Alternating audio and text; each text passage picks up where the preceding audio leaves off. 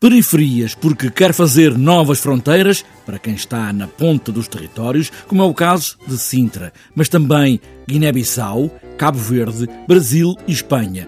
Nuno Correia Pinto é o novo diretor do Periferias e fala precisamente nesta ideia central que marca estas edições, como esta, a sétima do Periferias. Periferia também territorial, porque nós damos, damos hipótese de outras companhias de música, teatro, ópera, eh, fora uh, da região de Lisboa, que possam se apresentar em Sintra, e também periferias um bocadinho também pela língua, que é aquilo que nos une nesta, nesta, nesta arte, que, que é a lusofonia, que muitas das vezes não é olhada uh, convenientemente. Este Periferias quer trazer novas sugestões para esta edição e Nuno Correia Pinto, com o programa na mão, faz alguns sublinhados, a começar pela exposição que acompanha toda a programação do festival. Uma exposição dos bugios e morisqueiros que é uma exposição a não perder. É uma, é uma, uma manifestação popular muito teatral, muito teatreira, eh, que nós temos eh, em Valongo,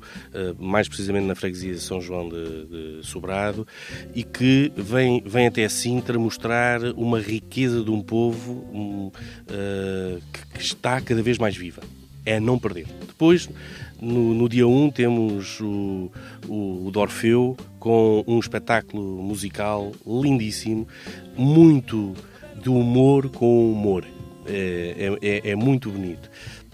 Destacava a ópera na, na, no Palácio Nacional de Queluz no dia 3, com a Inestética, uh, um poema musicado uh, pela Inestética do Álvaro de Campos, a tabacaria. As periferias que se juntam nesta roda central, que é um festival de artes performativas, que também há de andar nas ruas e encher a vila e o resto do Conselho de Sintra. Nós queremos fazer um festival cada vez maior e chegar cada vez a mais públicos e públicos diversos. Nós trabalhamos num conselho onde uh, há, o público é muito grande e muito diverso. As periferias que se juntam nesta roda central, que é um festival de artes performativas, que também há de andar na rua e encher a vila e o resto do Conselho de Sintra.